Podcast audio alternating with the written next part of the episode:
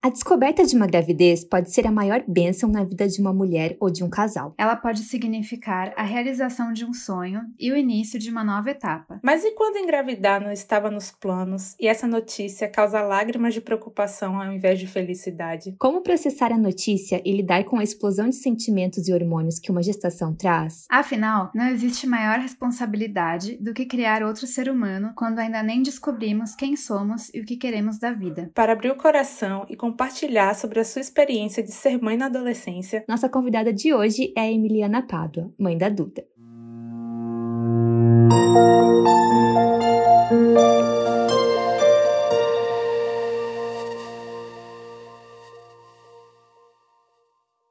Oi, amigas!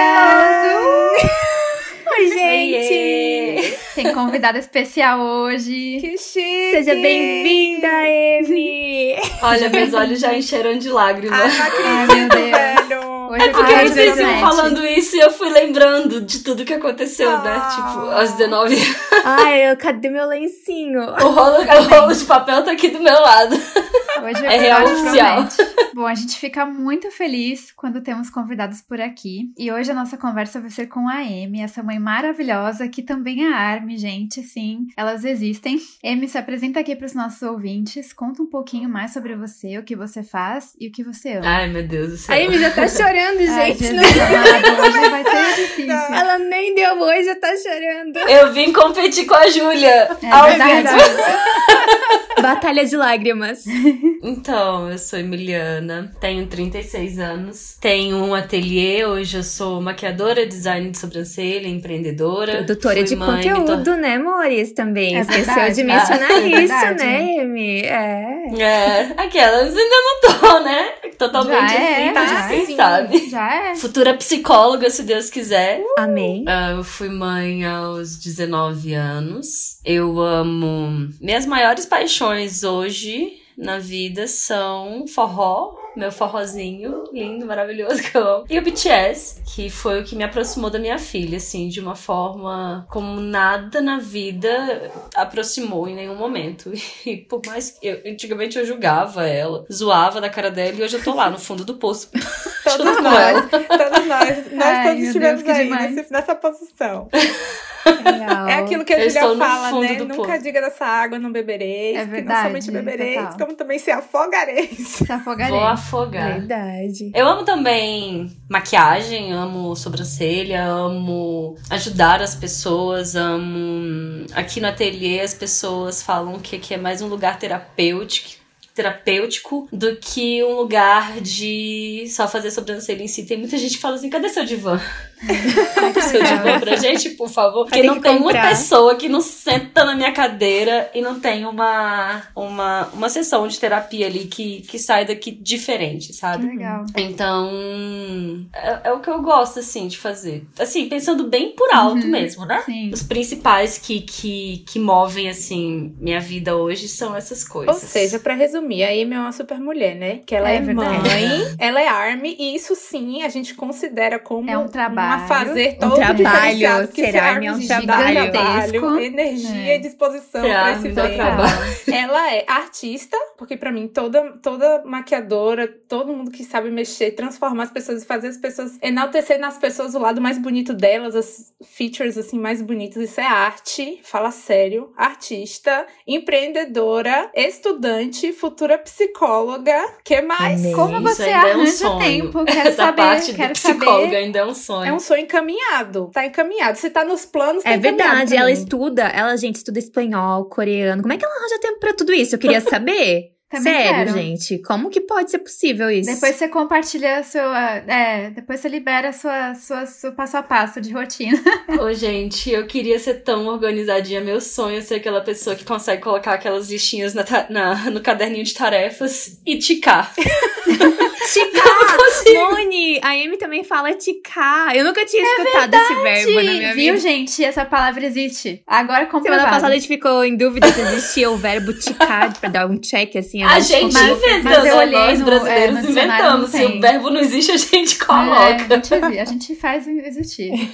Assim, eu vivo tendo surtos aqui dentro de casa por causa disso.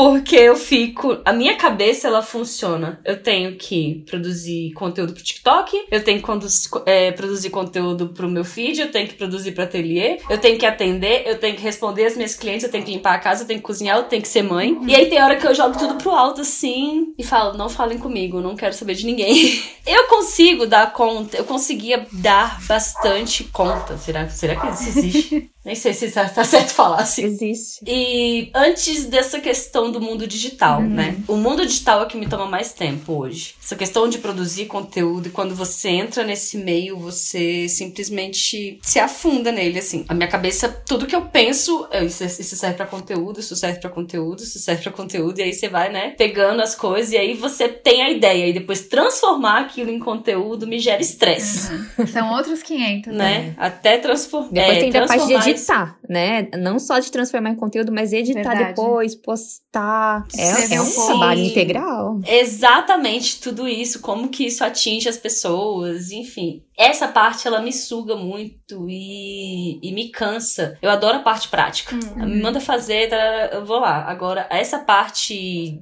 de, de, criação mesmo é onde eu travo e é onde eu não desenvolvo na maioria das vezes. Por isso que o meu Instagram do ateliê tá parado, tô retomando agora. Mas sigam, viu, poucos, gente? A gente assim, vai deixar tipo, o Já aprendi um muito. É, já aprendi muito de delineado. Consultoria, ganhei. Nem imaginava, né? É, já tô aqui, ó, fazendo delineado Mas... certo agora, eu vou saber fazer. Mas assim, eu gostaria de, de de produzir mais conteúdo pro ateliê. Só que ele deixou de ser a minha paixão. Eu já fui apaixonada pelo ateliê, assim, de todas as formas, já quis produzir coisa para lá e tal, mas eu nunca me vi produzindo conteúdo de maquiagem, essas coisas. Eu demorei muito para poder me identificar como maquiadora mesmo e que eu realmente tenho conhecimento, sabe? Eu sempre ach... eu sempre me comparava e achava que o que eu tinha para ensinar era mais do mesmo e que as pessoas não iam querer ver as coisas que eu tinha para postar. Então eu travei muito tempo por causa disso. Agora que eu tô começando a me soltar disso, mas assim, minha paixão paixão mesmo hoje se tornou falar da minha relação com a Duda, incentivar as pessoas, é, os pais, os filhos a terem uma relação melhor uns com os outros. E aí entrou a psicologia de vez na minha vida, né? Ai, que demais. Porque é, é isso, assim, hoje Hoje eu trabalho no ateliê para realizar meu próximo sonho. Uhum. Mas assim, ainda faço com amor, mas não é mais a minha paixão. O coração então, já tá em acaba outro que o meu Instagram, acaba que o meu Instagram, as minhas coisas pessoais, o que não me dá dinheiro, é o que eu mais tenho prazer em fazer. Ai, te entendo. a Moni se identificando aí. ai, ai. E é complicado, porque inclusive esse ano da pandemia, ele veio provar pra gente que o mundo digital ele é totalmente necessário uhum. hoje. Então eu tô me vendo obrigada a trabalhar, a produzir coisas ali para me dar um retorno financeiro até essa onda acabar e a gente não sabe quando isso vai acabar. Uhum. É e até lá eu vou sonhando. Muito legal. Mas, Amy, conta pra gente pra gente começar assim bem do início da sua jornada de mãe, como foi o choque primeiro de descobrir que você estava grávida tão nova, né? E a gente sabe, acho que Lili já adiantou algumas coisas aqui pra gente, a gente sabe que você não pensava em ser mãe tão cedo, você tinha outros planos para sua vida na época. Como é que foi isso? Foi tranquilo de digerir tudo assim, passar por uma gestação, as pessoas próximas te apoiaram? Para quem foi a primeira pessoa que você contou? Conta, conta. Só conta. conta tudo. Ai. Conta tudo, não esconda nada. Gente, eu já vou começar a chorar. Não, não a gente chora junto. Não precisa resumir, vai fala o que você quiser. É, a gente chora junto, não tem problema. É, eu engravidei aos 19 anos. Não foi tão cedo assim, eu agradeço pelo menos por ter concluído o ensino médio.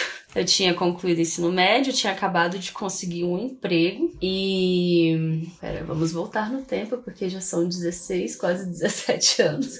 e eu lembro que, assim, eu venho de uma família espírita por parte de mãe, católica por parte de pai. Me considero tanto espírita quanto católica. Ah, o catolicismo não aceita muito isso, não, mas o que diz é meu coração e é isso é. Ah, eu te entendo 100%, eu sou igual. Me considero igual. out.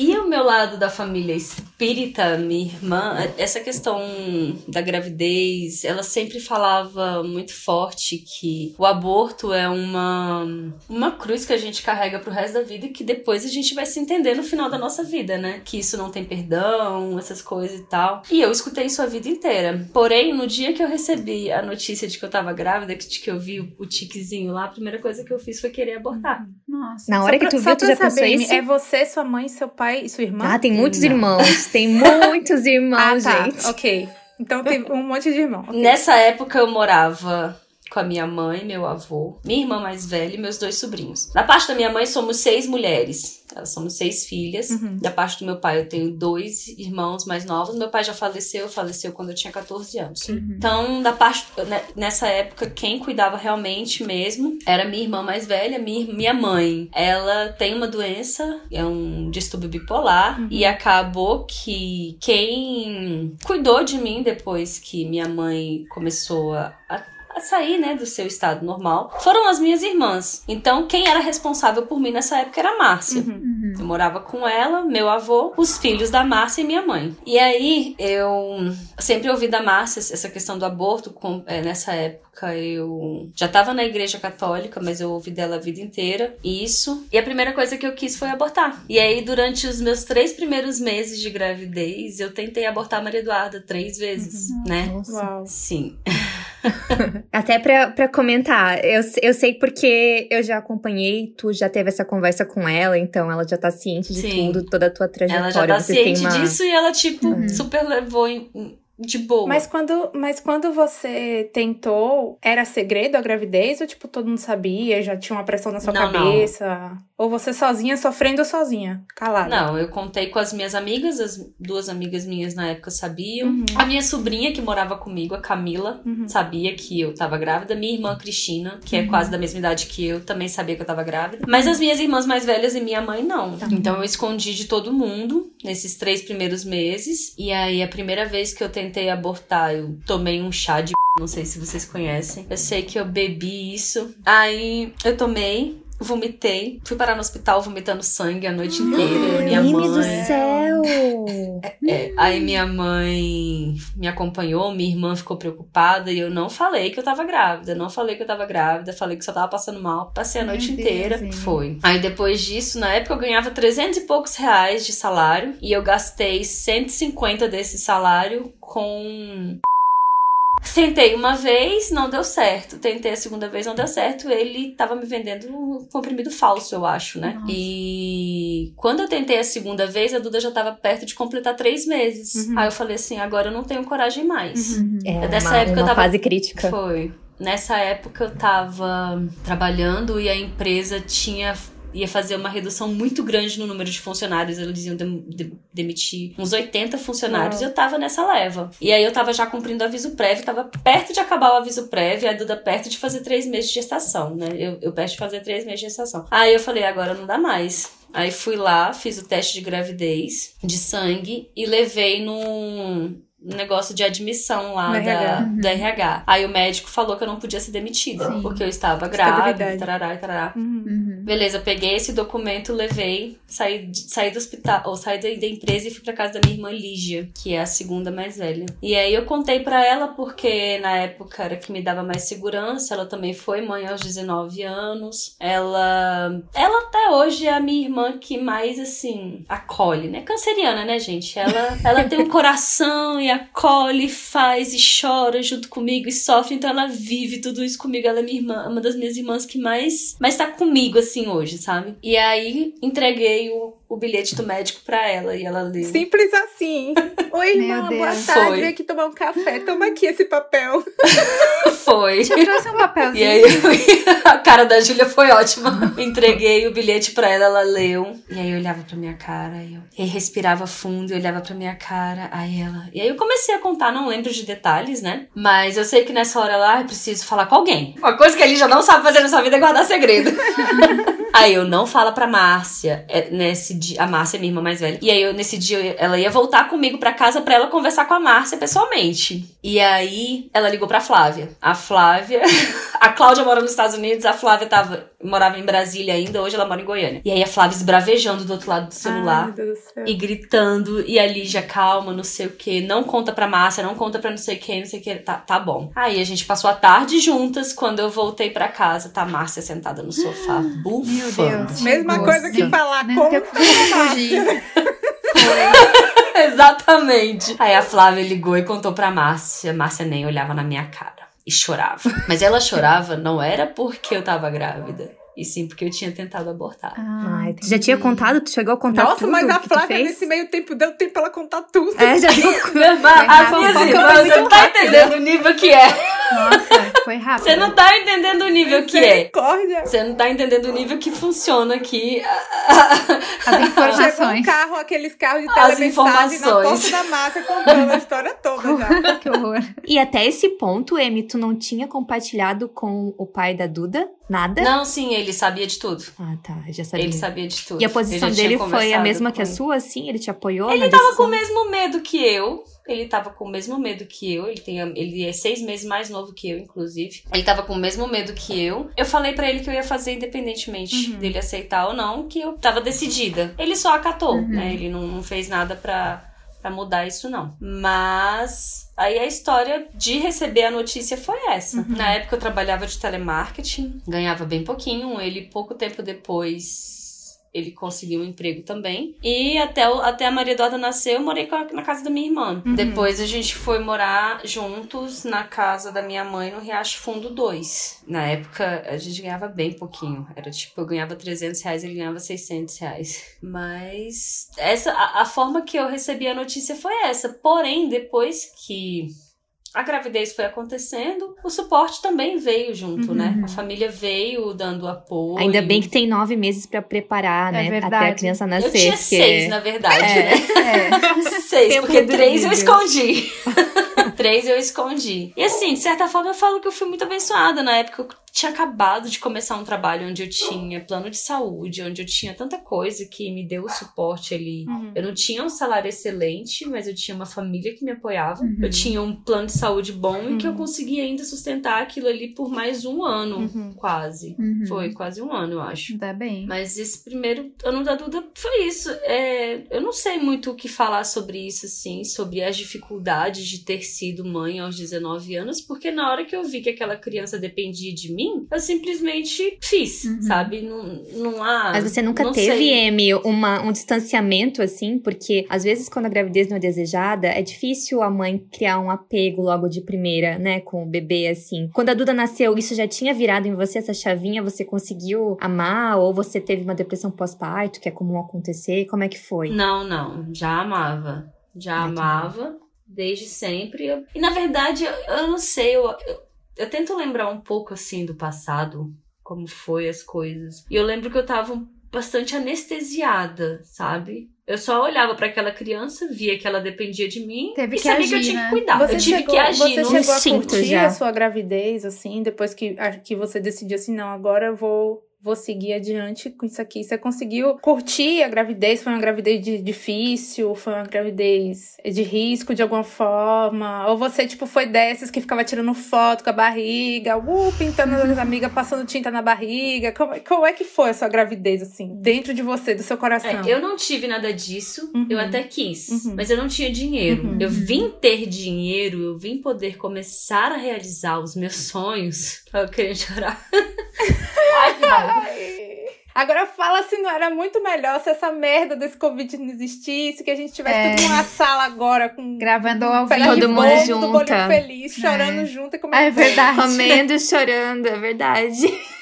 Eu vim conseguir começar a realizar os meus sonhos depois que eu comecei a trabalhar mais com, com salão, que eu saí Uhum. dos meus empregos, né, que me pagava menos. Quando eu comecei a trabalhar no, no salão de beleza de uma amiga minha, da Eliane, lá eu comecei a ganhar um pouco mais quando eu assumi, né, esse, esse meu lado artístico. Porque antes eu morria de medo de, de, de largar o meu fixo para poder trabalhar só com isso. Ah, a gente entende. Quando eu comecei a ganhar um pouquinho mais, eu ainda tava junto com o pai da Duda. Uhum. Nessa época eu já tava começando a, a realizar alguns sonhos. Um deles, inclusive, foi meu casamento. E eu falo para todo mundo que eu sou extremamente realizada com o meu casamento, independentemente da gente estar junto ou não. Aquele dia para mim foi um marco. Eu sou muito feliz. Eu olho para as fotos até hoje com muita alegria, muita gratidão. Até Foi um eu já sonho vi as realizado. fotos, gente. Eu vi todas as fotos do casamento da Amy, tava maravilhosa. Foi um sonho realizado aquele dia ali. E assim, eu, eu, eu só consegui realmente passar a realizar os meus sonhos depois que eu me separei. Uhum. Que eu comecei a fazer realmente dinheiro, a trabalhar mais, a, a ter um, retorno financeiro melhor para poder ir atrás das coisas que eram importantes para mim. Naquela época, eu dependia de tudo e de todos. Eu ganhava muito pouco, sabe? Lembro da. Teve uma época que eu fiquei um ano desempregada e foi nesse ano que eu aprendi a fazer sobrancelha. Nessa época eu fazia unha, depilação, as coisas que minha mãe tinha me ensinado, né? Passei o ano assim, por várias vezes eu. Ai, que saco. Por várias vezes eu cheguei a abrir a geladeira e não tinha comida assim no final do mês. E a sorte é que eu morava perto do meu avô e morava no, no apartamento embaixo da minha sogra. Então era aquilo ali que sustentava, ou então era alguma amiga que me ligava e pedia pra fazer uma unha, fazer alguma coisa assim. Era Uma um rede de suporte, né? Que te ajudou. É, a rede de apoio mesmo. Exatamente. Em Brasília, né, Amy? É Brasília? Por Brasília. Brasília é uma cidade Por cara, mais que viu? eu- Pra viver. Sim. Por mais que eu tivesse vontades na minha gravidez, eu não conseguia realizar nada. Uhum. Pequenos luxos, né? Uma das minhas maiores dores da minha separação, porque eu separei oito meses depois de casar, foi porque eu queria engravidar depois. E eu tinha o sonho de engravidar depois pra poder viver o que eu não vivi. Porque eu não lembro de ter aproveitado, assim. Ai, já quero chorar Eu também. Ai, meu Deus. Ai, que saco!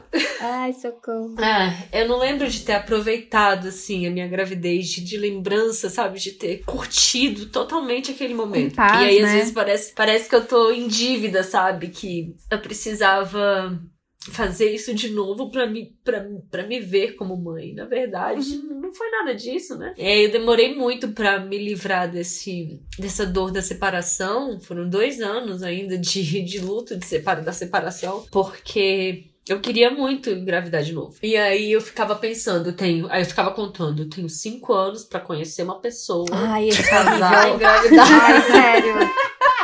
Ai, gente, por que a gente é assim, né? Por que a gente ai. é assim, velho? Por quê? Porque eu, não, eu já, minha idade tava passando, né? A minha idade tava Ai, passando, Deus então céu. eu não. Mulher tudo igual. Ai, eu vim me desprender desse desejo tem muito pouco tempo. Tem Uhum, muito pouco uhum. tempo e foi justamente com, com essa relação que eu criei com a Duda que isso foi que isso foi se libertando de mim, porque até então eu achava que eu Uhum. tinha essa dívida, que eu não me reconheço como mãe. Nos, meus, nos primeiros anos da Maria Eduarda. Por mais que eu tivesse feito tudo por ela, tudo pra tentar educar da melhor forma possível, eu não me reconhecia como mãe. Eu me reconheço, eu me reconheço como mãe de verdade hoje. Caramba. Hoje. É, é engraçado, Muito louco ouvir porque quando eu escrevi a carta pra você, da ação do amor, eu escrevi com todas as letras que mesmo se você não fosse mãe da Duda, você já seria mãe de muitas pessoas, porque você tem esse lado maternal, você tem esse instinto de cuidar. Então, ouvir você falando que você não se reconhecia como mãe soa até como um absurdo pra mim, sabe? Eu falo, como assim? Como essa mulher não tinha essa visão dela mesma, sabe? Não, não tinha. E assim, eu era muito imatura. Eu carreguei, assim, um- uma dor, eu não sei se seria uma dor, mas quando eu nasci, meu pai. Quatro anos depois que eu nasci, meu pai me tirou da minha mãe. Uhum. E aí, até os 10 anos de idade, eu morei com meu pai. É, nesse, foi aí que minha mãe desenvolveu o distúrbio bipolar, porque foi um choque muito grande que ela teve quando ela me perdeu na justiça. E aí ela começou a fazer coisas pra me ter perto dela de novo, e meu pai não deixava. Meu pai me escondia da minha mãe, proibia visitas, essas coisas todas. Eu lembro da minha mãe se esconder na saída da escola pra poder me ver. Nossa. É. E aí, depois dos 10 anos, meu pai conheceu uma mulher, casou com ela, teve dois filhos. Uhum. Eu não sei na época, eu não sei dizer o que, que me fez querer ir pra casa da minha mãe, se foi ciúmes, se foi porque eu perdi meu espaço, se foi. Pode ter sido qualquer coisa disso. Na época eu só queria uhum. morar com a minha mãe porque eu falava pro meu pai lá, bem assim, porque lá eu sou mais livre.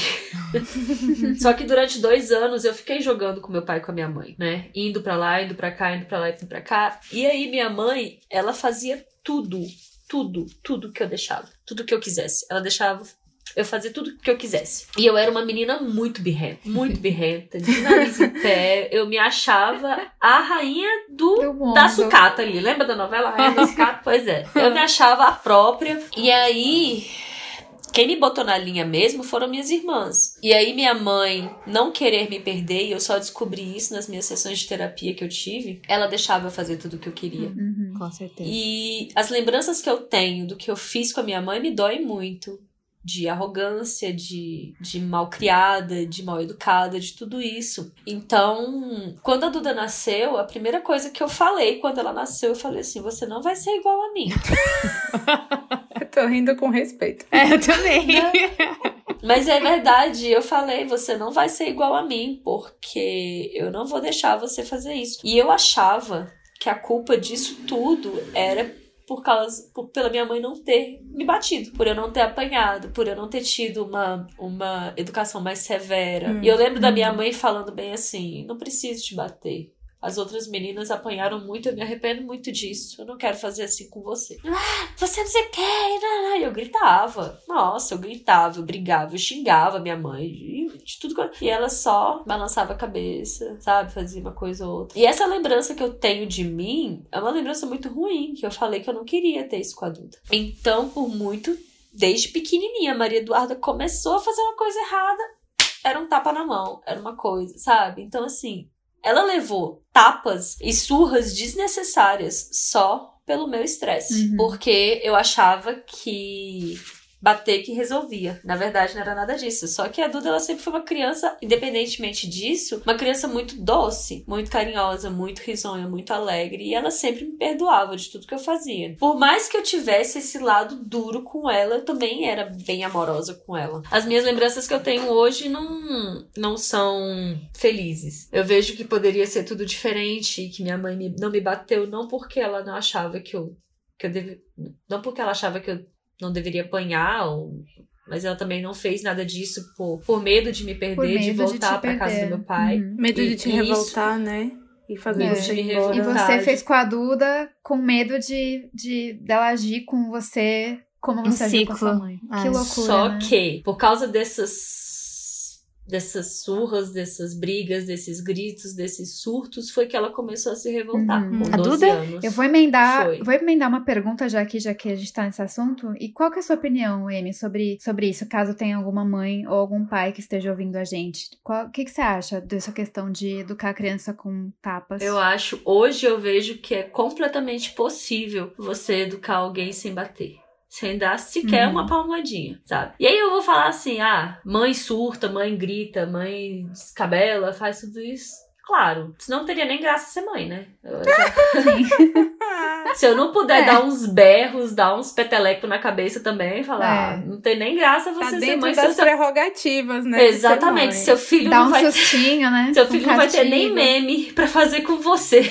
depois. Verdade. Mas eu acho sim que, que é possível, porque a gente tem a mania de invalidar o sentimento da criança de que ela não, de que ela não sente, de que ela só tem que obedecer aquilo e pronto. E na verdade, não. As crianças elas já nascem com, com isso nelas, né? Com essa essência do que uhum. elas gostam, do que elas são, do que elas querem. A gente tem que podar, a gente tem que estar tá ali para poder filtrar aquilo, sabe? Uhum. Mas sempre respeitando o que a criança quer externalizar. Ela tem uh, o momento de raiva raiva dela, o momento de choro, o momento de dor. Por que, que a gente pode se trancar no quarto, chorar e fazer as coisas todas? E uma criança não tem o direito disso, né? Uhum. Ah, engole o choro. Ah, é porque por muitas Nossa, crianças, por verdade. causa de muitas crianças que engoliram o choro, hoje estão aí com, com depressão, com, uhum. com problemas e tudo mais. E eu acho sim que é possível, só que exige muita paciência exige muita respiração, exige Imagina. muita meditação, sabe? Para você Nossa, lidar com com, o surto do outro, com o espaço do outro. Porque é respeito, né? Também, além de tudo, é respeito. E além Mas de acho, criar criança, obviamente é um desafio, né? Porque tem toda essa questão de, de ser uma pessoa que tá formando caráter. Mas eu acho que na adolescência da Duda, que nem você mencionou, que deve ter sido uma parte bem crítica da relação de vocês. Até porque vocês não têm, assim, tanta diferença de idade, né? Tu teve a Duda muito nova, né? Só que hoje a gente vê, acompanha que vocês são muito próximas, assim, né? Mas como foi, Amy, esse processo? Vocês, é, do nada, virou a chavinha? Ou foi algo que mudou em você, que mudou nela? Como é que foi esse processo pra vocês se aproximarem e dividirem as mesmas paixões, tipo BTS? Esse processo com a Duda é o que eu mais, assim, é uma das minhas maiores vitórias, porque o meu maior medo era justamente a fase da adolescência, porque assim, por mais que eu brigasse com ela, me arrependesse e tudo mais, depois ela viria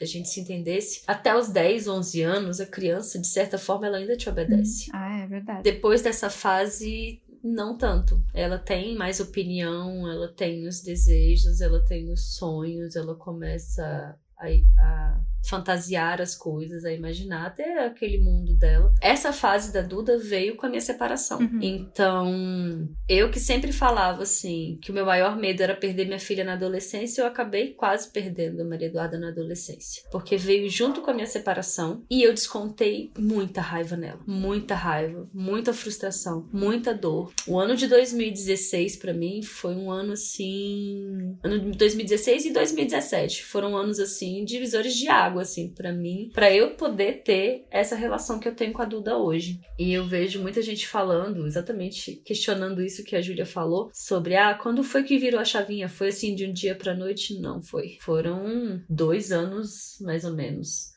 trabalhando isso diariamente pra gente ser o que a gente é hoje. Aí hoje nós somos mãe e filha TikTokers, né? E tudo mais, Dancinha todo mundo acha da. Ai, ai, Todo mundo acha da hora, mas assim. Nem imagina, né? Nem Não, imagina. ninguém Não, ver o imagina. vídeo super Você não feliz, sabe o quanto e fala caminhei assim, pra "Nossa, chegar até aqui. É, é Essa frase aí. mesmo. E Real. eu lembro que foi 2016. Teve sim uma chavinha. Eu tenho até esse post no, no meu Instagram, que é uma carta. Em 2019, eu postei uma sequência de 15 postagens contando sobre a nossa história. Hum. É, que era uma Tá homenagem salva dela no dos destaque? 15 anos. Tá salva no destaque de 15 Ok. anos. Ok. Tá salva O show do destaque de 15 BTS anos, foi um presente dos 15 anos da Duda, gente. Era o show do BTS. Ah, é, é verdade. E aí tem essa carta. Um belo dia eu estava trabalhando. A Duda, nesse ano, eu estava me dando bastante trabalho na, na escola. Era 2016. E eu já tava.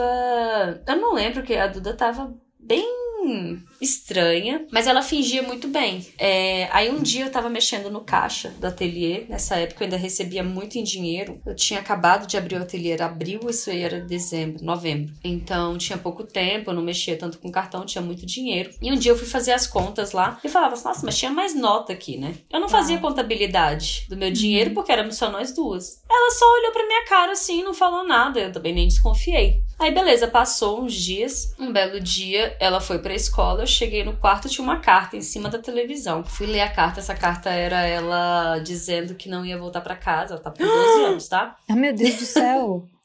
Meu Deus.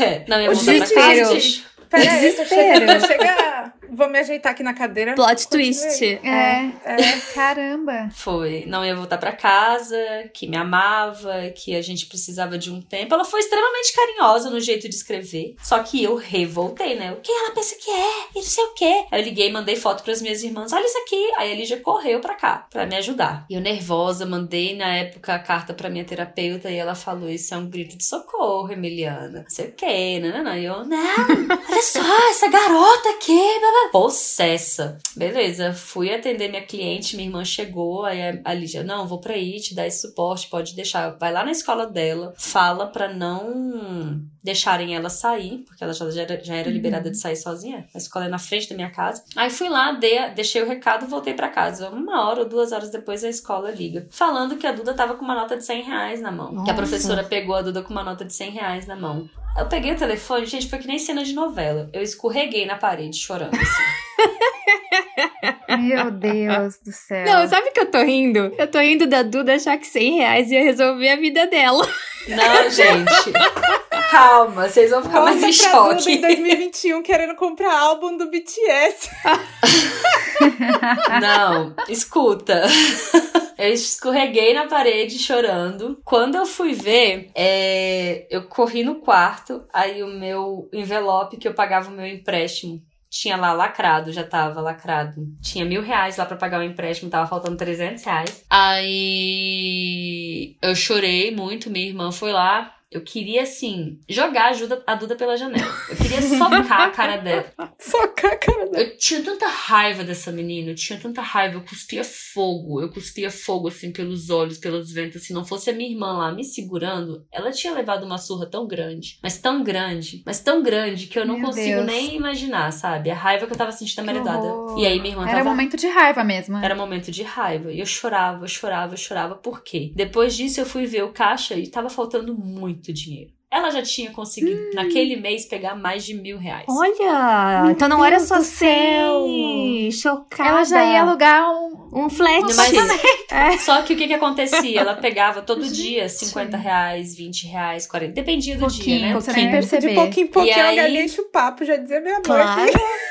Mil reais É. naquela época, meu Deus, é uma fortuna. Nossa, uma fortuna. 2016. Só que não foi, ela não fez montante, né? Ela pegava todo dia dinheiro pra poder levar as meninas pra comer no girafas. Ai, criança é maravilhoso, né? Gente, Adolescente. Eu amo que o conceito da. Duda de luxo era ir pro girafa, assim, tipo, pagar Ai, a ai. conta. Mas ela Era se sentia alegria bem, dela, de era- certo, né? Poder proporcionar isso pras Nossa. amigas, enfim. É. A Duda, ela sofreu muito bullying na escola, né? Nessa fase, porque primeiro porque ela gostava de BTS, ela era meio esquisitinha, assim, na época, né? Bichinha desengonçada. Aí eu vi um TikTok seu, desculpa interromper, um TikTok, não, um vídeo, um Reels, não sei, de você julgando a Duda, e a Duda, tipo, na dela lá atrás, super curtindo. E Foi. você com a Nessa mão no rosto, época assim, mesmo. Tipo, o que que é isso aí? Ela lá, na bolha dela, no mundo dela, nem aí pra câmera filmando ela. Naquela época a gente já tava melhor. Isso que aconteceu foi dois anos antes daquela época. Uhum. E aí ela, ela pegava o dinheiro pra fazer isso. E aí depois, quando a gente foi conversar, depois disso eu viajei, fui pro Rio de Janeiro e voltei. Ela ficou assim com outras pessoas. Só então que a gente foi ter o nosso momento. E aí eu fui perguntar, respirei fundo, conversei com a minha terapeuta, com todo mundo, tentando tirar isso de dentro de mim. E aí eu perguntei pra Maria Eduarda por que, que ela tava fazendo aquilo, e ela falava assim: Eu não posso te bater, eu não posso te xingar, eu não posso fazer nada disso. Então, a única coisa que eu tinha como te atingir era tirando o que você mais tinha de precioso. Era seu ateliê. Então, assim, porque eu batia nela, porque eu gritava, porque eu descontava todas as minhas frustrações, toda a minha raiva na Maria Eduarda. E se ela tentasse descontar alguma coisa em mim, ela apanhava mais, eu gritava Uhum. mais, ela chorava Uhum. mais, a gente ficava dias sem se falar. Como que foi a forma que ela teve de se defender de mim? Pegando o que era importante pra mim, que era o dinheiro. Tanto é que ela não usava esse dinheiro pra gastar com coisas luxuosas. Uhum. Ela só queria proporcionar algo pras amigas dela, porque eu, eu não dava, né? Eu privava ela disso, essas coisas. E descontar a raiva dela de mim. Era assim que ela descontava. Eu ainda carreguei essa mágoa por um tempo, mas eu perdoei e entendi aquele grito, né? Aquele socorro dela. A partir daí, comecei a tentar melhorar. Foi aí que a gente viajou pro Beto Carreiro, né, que eu, eu não queria, e aí eu falei com a minha terapeuta, falei assim, você acha que eu devo presentear a Maria Eduarda, mesmo ela tendo feito isso, isso, isso, ela falou assim, você tem que reconciliar esse lado com a sua filha sim, você, ela não fez isso pra te, ela não tinha consciência disso que ela estava fazendo, então ela não tem que ser punida por isso, e aí eu quebrando o meu orgulho de novo, de eu ter passado por tudo aquilo. Aí fui, dei de presente pra ela essa viagem. Na época ela queria o primeiro show do BTS, né? O segundo, 2017. Eu. Ai, ela já Quem era eu- Army, tadinha. Ela já era. Nossa, a Duda, a Duda é nossa Sambê. Não, a Ela é de Moni, a Moni já era 2015. Army. Ah, tá. Eu fui nesse show. Você foi? Ai. Aí ela falava do BTS nessa na época. e eu falava bem assim: o que que eu vou gastar com esse show? Uma viagem que a gente são vai pra praia, passar seis dias na praia, eu vou gastar com um show pra você. Não vou. Não vou. Pode ir tirando o cabelo. Não Ainda vou. mais K-pop, Deus me livre. Não, exatamente. Aí, o ano de 2017, a Duda se afastou um pouco do K-pop por causa dos amigos Hum. da escola. Nessa época, ela tinha umas amizades que eu não gostava muito. Ela ainda me deu um pouco de trabalho na nesse período da escola. Ai, eu tô tentando buscar bastante isso na memória, tá, gente? ela me deu um pouco de trabalho essa, essa época na escola. A gente brigou muito e foi ela ainda apanhava nessa época e ela tava se revoltando. Eu lembro de uma vez que a Karina, que ela é. Ela trabalhava comigo aqui no ateliê na época. Ela é sobrinha, mulher do meu sobrinho. E a gente teve uma, teve uma hora que ela me chamou lá no terraço, eu não esqueço desse dia. Ela falou assim: se você continuar agindo do jeito que você tá fazendo, do jeito que você tá agindo com a Maria Eduarda, você vai perder sua filha. Nossa. Você quer isso? Uma pessoa de fora falando, né? Ela, ela é da família, né? Ela é, ela é, ela é da família e ela- na época a gente era tava muito junta, então a opinião dela sempre importou muito pra mim. E eu nunca esqueço desse dia, porque também foi outra virada de chave. A primeira foi a carta que eu comecei a mudar ali, mas ainda assim eu continuei com algumas coisas que eu acreditava, principalmente na questão de bater. Ali a Karina foi, eu não lembro o que, que tinha acontecido na escola na época, mas ela me falou isso e eu já comecei a tentar, a partir dali eu comecei a tentar melhorar com a Maria Eduarda e desde então foi muito diálogo, foi muita troca. Eu falava com a Maria Eduarda que ela precisava falar pra mim o que ela sentia pra eu poder entender o que que ela tava passando. Eu colocava o meu ponto de vista, era tipo, nossas DRs mais de duas horas pra fazer ela entender, pra eu conseguir entender o lado dela. E foi nisso que a gente foi construindo realmente a nossa relação. Em cima de muito, muito, muito, muito, muito diálogo. Uhum. Não teve assim, ah, foi do dia pra noite. Não, até hoje a gente ainda briga. A gente ainda bate de ah, frente mas é com algumas normal. coisas. É impossível dizer que não briga. Isso é normal, eu com com 29 certeza. anos, 28 É. anos na cara quase e ainda brigo com a minha mãe toda semana. Total. É, fecha o pau Total. aqui. Mas, né?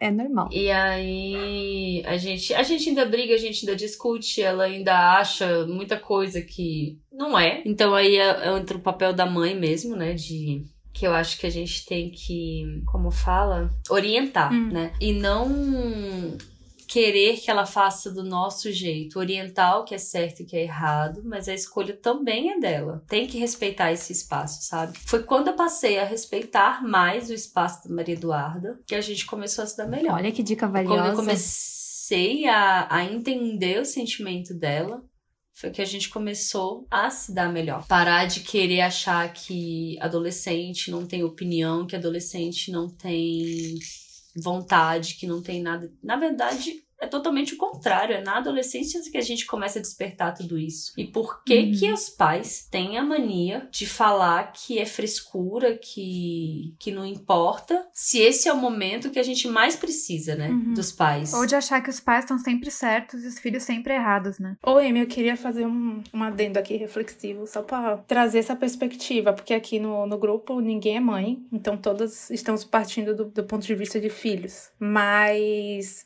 eu tinha uma relação também muito difícil com a minha mãe quando eu era adolescente, assim. Não no sentido igual o da Duda, mas eu tive a minha forma de me revoltar, a minha forma de achar que o que eu acreditava tinha valor também diante do que ela colocava pra mim, né? Porque eu acho que eu entendo os dois lados hoje. Com 30 anos na cara, eu entendo tudo que a minha mãe fez por, por mim, que eu achei que era exagero. Eu sei que muita coisa que eu queria fazer, eu não sabia o que eu queria fazer, e ela tava zelando por mim, ela tava me protegendo, ela tava cuidando para que maiores traumas não viessem das minhas escolhas. Eu entendo tudo isso, mas acho que a chavinha virou aqui em casa quando a minha mãe parou de tentar ser perfeita, assim, ter o controle de tudo. Porque eu acho que quando a gente é criança, a gente vê os pais muito como aquele herói inatingível, né? A gente acha que eles sabem fazer tudo, que eles resolvem tudo, que se ele falou é uma verdade universal né? Tá tudo nada contra aquela palavra ali, porque minha mãe sabe de tudo, meu pai sabe de tudo. E quando a gente vai tendo a contribuição de outras forças e de outras pessoas na nossa vida, a gente vai moldando o nosso próprio caráter, até a nossa personalidade diverge dos nossos pais. Às vezes nossa mãe é super prática e foi o que aconteceu aqui em casa. A minha mãe é muito prática. Ela é muito prática, objetiva. Minha mãe é zero poesia, zero. Nhenhenhê, nanã. Ela não é assim. Ela é tipo assim, ela te ama cuidando de você, ela te ama botando o teto na sua cabeça, ela te ama botando comida no seu prato. Não espere uma carta de amor, assim, sabe? Com o coraçãozinho. E eu sou completamente o contrário. Eu sou, tipo, ridiculamente fresca de mandar cartinha, de fazer dobradura e de falar com vozinha de criança e querer colo. E às vezes ela falava assim: "Ah, mas por que, que tá te faltando alguma coisa?" E eu falava: "Tá faltando sim". Ela: "Tá faltando o quê? Tá faltando amor". Por quê? Porque as linguagens de amor eram diferentes que para uhum. mim, o que era eu receber amor? Era abraço, chamego, beijinho na testa e denguinho e ficar comigo ali o dia inteiro. E para ela o amor é eu sentir fome e ela ter o que me dá para saciar uhum. a minha fome, sabe? Ela cresceu no, é, no interior, ela sempre foi muito independente, desde os 15 anos ela trabalha, ela se vira, morou em várias cidades e construiu a vida dela do nada. Então tudo na perspectiva dela que ela estava me dando era um luxo que ela não tinha. Nunca teve. Uhum. E hoje eu entendo isso. Mas eu acho que essa parede, ela só se quebrou justamente nesse momento aí, que eu acho que ela entendeu que ela não precisava bancar um papel de que estava certa sempre. Quando ela abaixou e falou assim: Olha, eu não sei mais o que, que você quer que eu faça, tô errada. Eu acho que foram palavras mágicas que eu ouvi da boca da minha mãe, que eu acho que zeraram toda a minha revolta, que zeraram todas as nossas diferenças. Foi eu ouvir dela que ela estava errada. Eu ouvi dela ela se desculpar, ouvi dela que, não, realmente você tá certa aqui nesse ponto, é porque a minha geração entende de outra forma. Pode parecer besteira, mas isso para uma adolescente, isso para uma pessoa de 14, 15, 16 anos ouvir, isso valida quem você é, né? Isso valida, tipo assim, nossa, então o que eu tô sentindo tá certo. é verdade. Sim. E muito, e muito. É porque os, os pais, antigamente, eles tinham a mania de achar que eles são verdade absoluta, né? Tudo que eles uhum. falam é uma verdade absoluta e na verdade não é. Uhum. Porque o, o sentimento do outro, ele tem que ser respeitado. Ele uhum. tem que ser ouvido, ele tem que ser escutado, ele tem que ser compreendido, abraçado, tudo isso. E o adolescente, ele precisa disso, né? Eu acho que existe um, um turbilhão de hormônios dentro dele que já deixa ele extremamente sensível a uhum. tudo. E eu não digo sensível só na questão de choro, né? Eu digo de sensível mesmo, de sensitivo, de sensibilidade, de tudo, de, de pegar as coisas e fazer daquilo um drama maior. Uhum. Uhum. Tudo é demais, né? Tudo, Tudo é, é demais. É aumentado. E olha, gente, você só percebe que era demais quando passa a adolescência. Mas por que que Enquanto você, você é adolescente, percebe? você não sente, você não, você não vê o quão é demais verdade. que é, mas é não. é muito. É tempestade mas... no copo d'água todo dia. Uhum. Eu acredito até que nem seja um drama. Uhum. Eu acredito até que não seja muito, porque para ele, para o adolescente, aquele sentimento é algo Sim. novo, algo uhum. completamente novo. Então, por que não ser um drama? É válido, Qual né? o problema é. de ser um drama? Eu, eu acho sei, que a adolescente é bem a fase que você se encaixa em algum lugar na sociedade. Que enquanto você é criança, você é um, é um mini representante dos seus pais ali. Os seus pais te vestem, você come o que os seus pais querem que você coma. Os seus pais te dizem o que falar, como falar, como agir, o que você pode fazer, o que você não pode fazer. Então é aquela sua fase que a sua autonomia tá à flor da pele, que você descobre assim, nossa, então a minha vida mas, é minha. Gente, mas dá um desespero enorme quando a gente cresce e a gente vê que os nossos pais estão tão perdidos quanto a gente Nossa, também sim, tá, sabe? Né? Nossa, dá um, dá um desespero. Tipo assim, meu Deus, nem minha mãe sabe o que tá fazendo. É. E agora? O que, que vai ser de Quando mim? os papéis se invertem, Nossa. às vezes os papéis se invertem. Aí você Já. fala, meu Deus, o que, é. que tá é. acontecendo? Real. E aí que tá a beleza da cumplicidade da relação, né? Porque aí Exatamente. vai construir isso aí que a Amy tá falando. Porque se hoje ela é super transparente com a Duda, quando ela for vulnerável com a Duda, a Duda vai abraçar a vulnerabilidade dela. Não vai ter uma revolta de por que, que você escondeu isso de mim? E agora eu sou aqui e não sei de nada. A gente nem consegue esconder segredo uma da outra, mas assim, chegou num nível que tem que contar. Uhum. nem, uma nem pergunta pra outra, a outra já chega contando. Legal. Mas assim, é, é bem uma das coisas que eu, que eu acho que que facilitaria muito a vida dos pais é ele entender que aquilo que ele tá passando, a criança ou adolescente tá passando por aquela situação, ela tem que aprender a lidar com aquilo a partir do momento que aquilo acontece na vida dela. Se nunca uhum. tinha acontecido, eles não têm como saber como lidar com aquele sentimento. Uhum. Por isso que eles são chamados de dramáticos, de, enfim, de aborrecentes e tudo mais. Porque é novo, gente. A gente, quando acontece alguma coisa com a gente hoje, que é uma coisa nova, a gente surta. Uhum. Sim, sempre. Por que, que eles não podem surtar? 2020 que Não é verdade? Por que, é. que eles não podem surtar? E aí, eu queria falar essa questão, uma coisa que eu não falei foi do BTS, como que isso entrou na nossa vida, porque eu acho que quando você se conecta com seu filho em alguma coisa que ele gosta, aí é só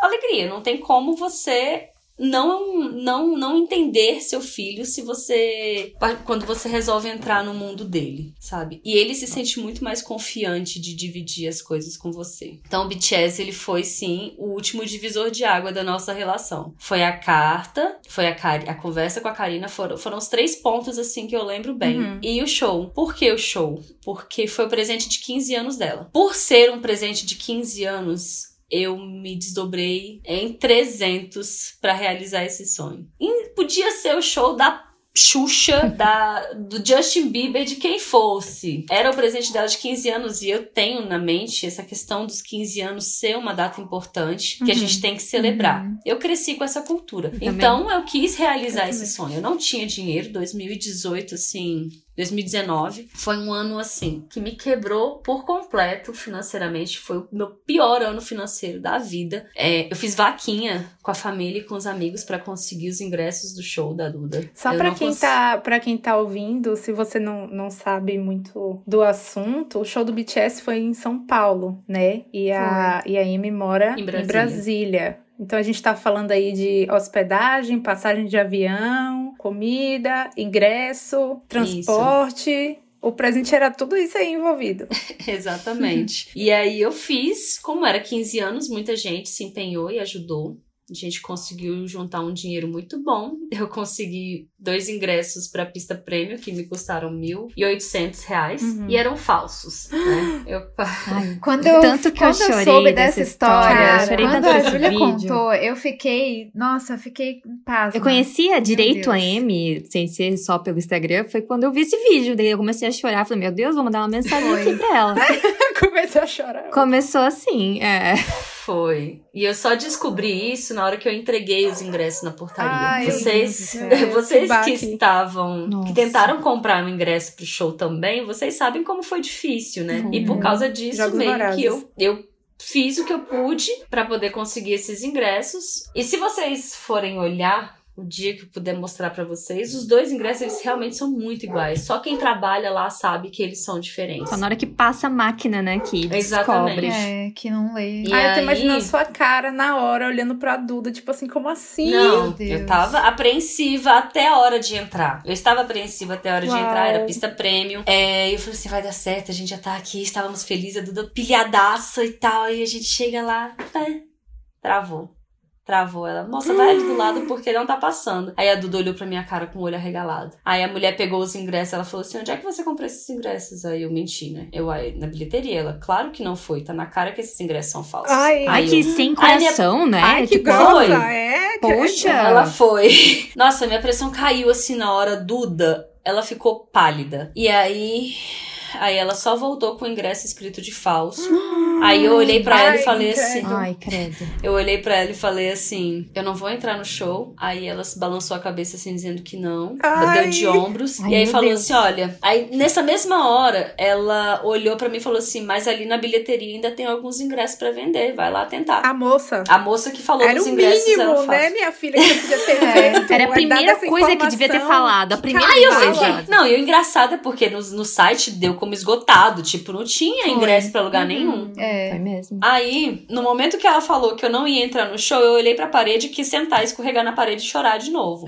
Mas, no, no, que eu pensei em fazer isso, eu vi a Duda fazendo isso. A Duda desfalecendo. Eu não sei o que aconteceu comigo, gente. Eu sei que Mãe, só surgiu uma força. Eu catei Mãe, a né? Duda pelo braço e saí arrastando ela. Eu não vi ninguém na minha frente. Eu catei a Maria Eduarda pelo braço e saí arrastando até a bilheteria, correndo. Corri pra bilheteria. Ai, Julia, e aí, eu vi o, Ai, eu vi o vídeo, então eu, eu me que emocionei é muito. É, depois eu ah, mando pra vocês. Você não viu? Não, depois eu quero ver, eu não vi o vídeo eu também. Mando. Aí corri pra bilheteria. eu lembrando. E é o segundo show Do... que ela queria ir. O primeiro, ela não foi, né, em 2017. É, porque... é verdade. E então, ela tipo, só foi no segundo porque era, era 15 anos. Ela só foi porque era 15 anos. Eu tava nem aí por ser BTS, por ser. Podia ser quem fosse, eu não tava uhum. nem aí. Eu só queria uhum. dar o presente dela de 15 anos. Sim. E aí eu catei ela pelo braço, e aí a gente parou na fila, ela chorando, algumas meninas chorando também, porque tinham sido enganadas. Aí ela foi consolar a menina do lado lá que tava chorando. E aí chegamos lá na fila, a gente queria pelo menos a pista, né? Não tinha pista nesse dia, só tinha cadeira inferior. Aí a Duda Oh, mas ainda assim foi um pra- ingresso bom, porque. Não, foi, Foi. ótimo. É. Cadeira inferior é perto. É, Ainda e pista talvez não desse no pra meio, ver. assim, lateral do É. meio, dá pra ver Aí eu vou chegar nessa hora. aí eu olhei pra Duda. Aí ela, ah, mãe, então deixa. Aí eu, deixa não. Eu falei pra você que você. aqui. Falei pra você que você ia assistir esse show, agora você vai. Meu cartão tava vencido, tinha 1.150 reais de, de limite nele. Ele já tava vencido, já tava fechado, já tinha 10 dias. Eu só entreguei pra fatura mulher que e falei fala? assim: é, já tinha dado o vencimento Uhum. dele, né? Eu tinha que ter pago e não paguei. Uhum. Tava vencido. Mas ainda tinha 1.150 reais de limite, eu acho, alguma coisa assim. Eu entreguei pra mulher e falei assim: tá, parcela em três vezes. Nem sei como vou pagar. Isso- Mas Não sei como vou pagar. Aí fechei o olho Amanhã e passou. Ele passou, com, o carro- com, a, com a fatura vencida. Aí a Duda borocochou. Ah, e a gente tinha furado fila pra poder tentar entrar no, na pista prêmio, né? E eu fiquei me cobrando por causa disso. Porque eu falei, isso não é certo, isso não é certo, isso não é certo. Enfim, dessa vez a gente foi pro rabo da fila, pra última pessoa que tava lá no ter- quinto quarteirão de São É. Paulo, do a lado fila do show. foi absurda. A fila pra esse show foi absurda. Cortou São Paulo praticamente. Foi. Aí fomos Tá pro final da hoje fila. ainda rodando. A nossa, a nossa. capaz, capaz. Todo dia eu passo lá e tem gente. Olha, tu para, tá? Capaz. A Cíndia também é daqui. Gente, Tu para, Carolina. dona Amy. Aí a gente foi pro final da fila, Duda ainda chorando. Eu falei: você vai assistir esse show, agora vai dar certo, a gente vai entrar e você vai realizar seu sonho. A gente vai entrar e você vai realizar seu sonho. Beleza, a fila começou a andar. A gente era a última fila do show. Era a última cadeira. Era o último lugar, era o pior lugar que tinha pra assistir, porque era atrás daquele todo, né? Que, que filmava o show. E a gente foi correndo. A fila começou a andar e a gente começou a correr, correr, correr. Não furamos fila nenhum momento. Chegamos no nosso momento, na nossa hora lá, passou a catraca. A Duda respirou fundo e falou: Não acredito, eu tô aqui. Ai, Aí a gente tava lá dentro, eu queria ao banheiro, ela tava com pressa. Eu, não, você vai esperar. Se eu tinha bebido dois litros de água na fila. Aí fomos correndo pra, pro nosso local da, da, da cadeira. Não vou ficar aqui, não. Aqui, atrás desse todo, não vou. Aí a gente saía, entrava na outra portinha. Não, aqui não tô vendo nada ainda. Saí. Eu sei que a gente foi pra lateral do show. A gente ficou num lugar ótimo lá, só é que o melhor, não tinha mais o lugar pra lugar. sentar. É lateral. Não tinha mais lugar pra sentar, era na escada. A gente ficou em pé na escada. O show inteiro. Não, que bom, né? Melhor ficar sentado. Não, Deus mas a gente chegou lá, ainda tava todo mundo sentado. E tinha gente brigando com a Ah, Duda. sim. Vocês acreditam que tinha gente brigando com a Duda? Brigaram com a gente. sair da frente. Brigaram com a Ai, gente também. fizeram isso com a nossa amiga também, mandando ela Ai. sentar. Normal. De repente, quando começou a passar as músicas no telão lá, que as armas levantaram e começaram a dançar, Arrepiou. teve mais uma pessoa que sentou, que tivesse sentado. Não teve. Aí eu falei assim: o que que vai sair? Não vai sair daí, não, Maria Eduarda. Pode dançar.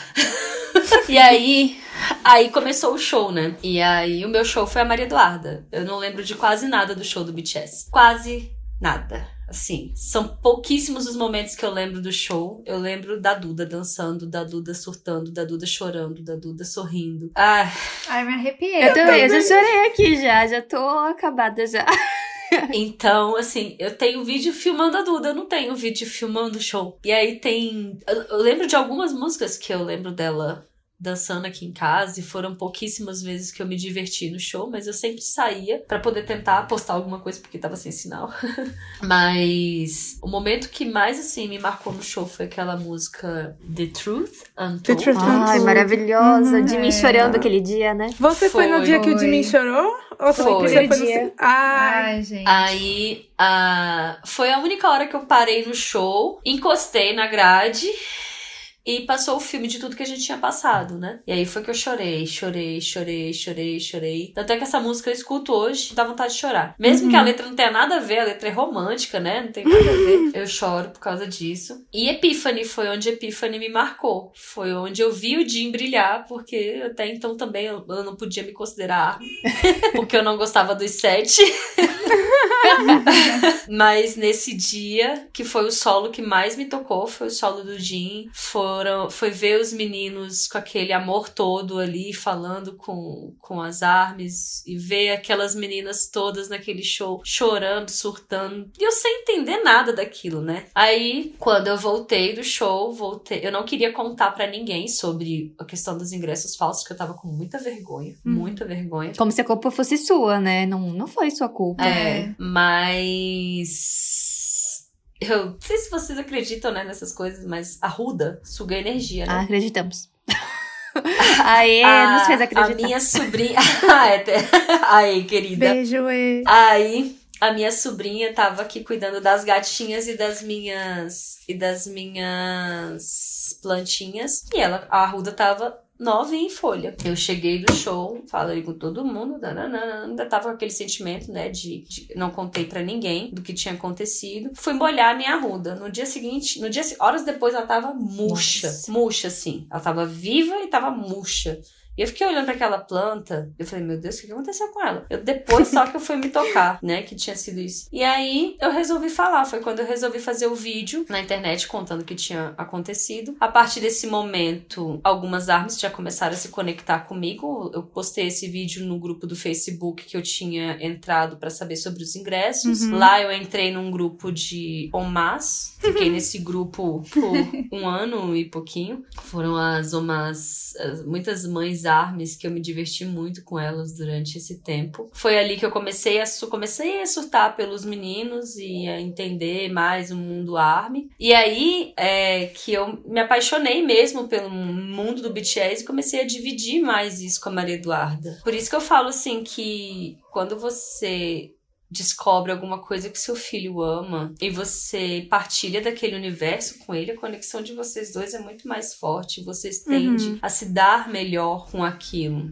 E pode ser isso, pode ser qualquer outra coisa, um videogame, assim, ah, não é só praia, mas sei lá, de você se interessar, querer saber uhum. o que ele tá uhum. fazendo, entender o mundo dele, sabe? Não Por que, que é importante para ele, né? Por que, que, que é tipo de gatilhos aquela Participar, coisa desperta né? nele que é. faz ele se sentir atraído por aquele tipo de conteúdo. Às vezes você descobre nessas horas se sua filha é romântica, ou se ela é aventureira, ou se ela é uhum. independente, uhum. ou se ela tem um espírito livre, ou se ela tem medo medo de alguma coisa. É vendo o que, que ela ama que você vai sabendo interpretar a alma dela, né? Porque a alma uhum. da gente vai justamente nesses lugares aí, onde a arte alcança. E um adendo também é que isso acontece muito ao contrário, né? Quando os filhos também se interessam por alguma coisa que os pais amam, às vezes a gente nem sabe do que os nossos pais Total, gostam. Total, né? é verdade. Passa a vida inteira sem saber quem eles são também. É verdade. Uhum. Sim. Isso que a Moni falou, eu falo muito, eu converso muito com os adolescentes lá no meu Instagram Instagram sobre essas coisas, né? Amy, já fala teu arroba. Aproveita pra já divulgar o teu arroba aí. Emiliana Pádua. É facinho. Todas as minhas redes sociais são Emiliana Pádua, então... A gente vai divulgar no podcast também. A gente vai marcar também no post,